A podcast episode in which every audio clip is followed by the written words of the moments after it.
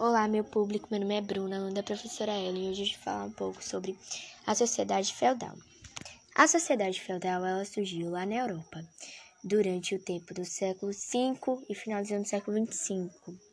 E aí essa sociedade feudal ela é essencialmente baseada na posse de terras, e seu sistema é o sistema monárquico, na centralização do poder. A sociedade feudal se caracteriza por uma estrutura social hierarquizada e que estava dividida em estamentos, que agora eu vou falar um deles, que são quatro.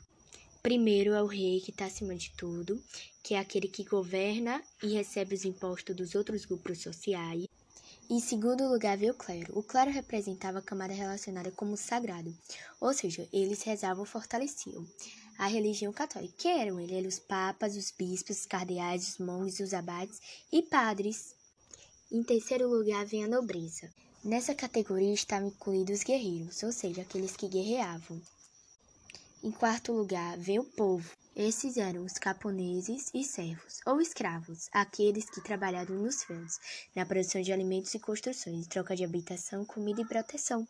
E essa sociedade estava marcada pela relação de de sucerânea e vassalagem, que era marcada pelo compromisso de fidelidade, e a vida nos feudos era precária.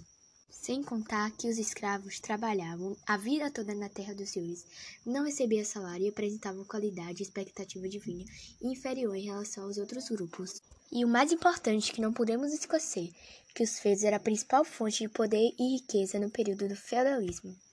Um beijo, até a próxima. Tchau!